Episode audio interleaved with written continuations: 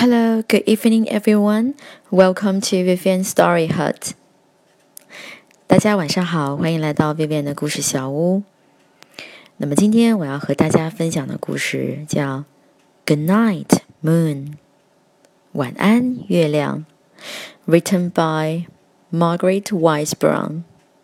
Pictures by Clement Hurd. This is a lovely bedtime book。那么这本书呢非常有趣，嗯，它讲的是一只小兔子准备上床睡觉了，它呢和周围每一样东西呢道晚安。好，我们一起来听一听。In the great green room, there was a telephone and a red balloon。在绿色的房间里。有一个电话 （telephone） and a red balloon，一个红色的气球 （balloon，气球）。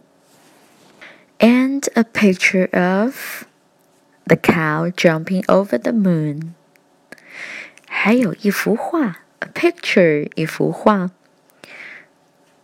The cow jumping over the moon，有画上有一只。 跳跃在月亮之上的奶牛。And there were three little bears sitting on chairs。有三只小熊坐在椅子里。And two little kittens。有两只小猫咪，kitten 就是小猫咪的意思啊。And a pair of mittens。还有一副手套，mitten，手套。我们可以看到图片里，小朋友找到了吗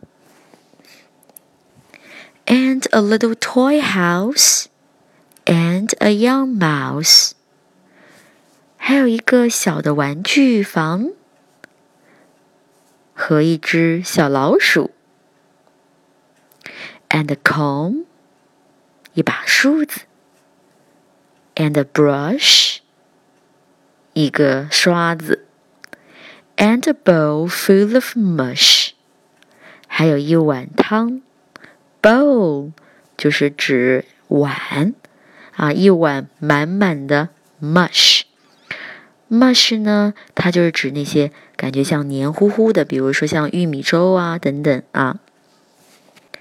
And a quiet old lady Who was whispering, "Hush." 还有一个 quiet 安静的 old lady 老夫人，在轻轻地说啊，在轻声念着 whispering，就是低声小小声的说 hush，嘘。Good night, room. 晚安，房间。Good night, moon. 晚安，月亮。Good night, cow jumping over the moon. 晚安，在跳跃月亮之上的奶牛。Good night, light and a red balloon. 晚安，灯光和红气球。Good night, bears. Good night, chairs. 晚安，小熊。晚安，椅子。Good night, kittens. And good night, mittens. 晚安，小猫咪。晚安，手套。Good night, clocks. And good night, socks. 晚安，小闹钟。晚安，袜子们。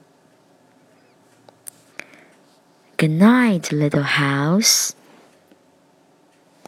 And good night, mouse. 晚安，小房子。还有老鼠，晚安。Good night, comb. And good night, brush. 晚安，梳子。 晚安，刷子。Good night, nobody. Good night, Mush。晚安了，大家，还有晚安那碗汤。And good night to the old lady whispering hush。晚安，轻轻说的 hush 嘘的老妇人。 Good night, stars。晚安，小星星。Good night, air。晚安，空气。Good night, noises everywhere。晚安，各个角落的声音。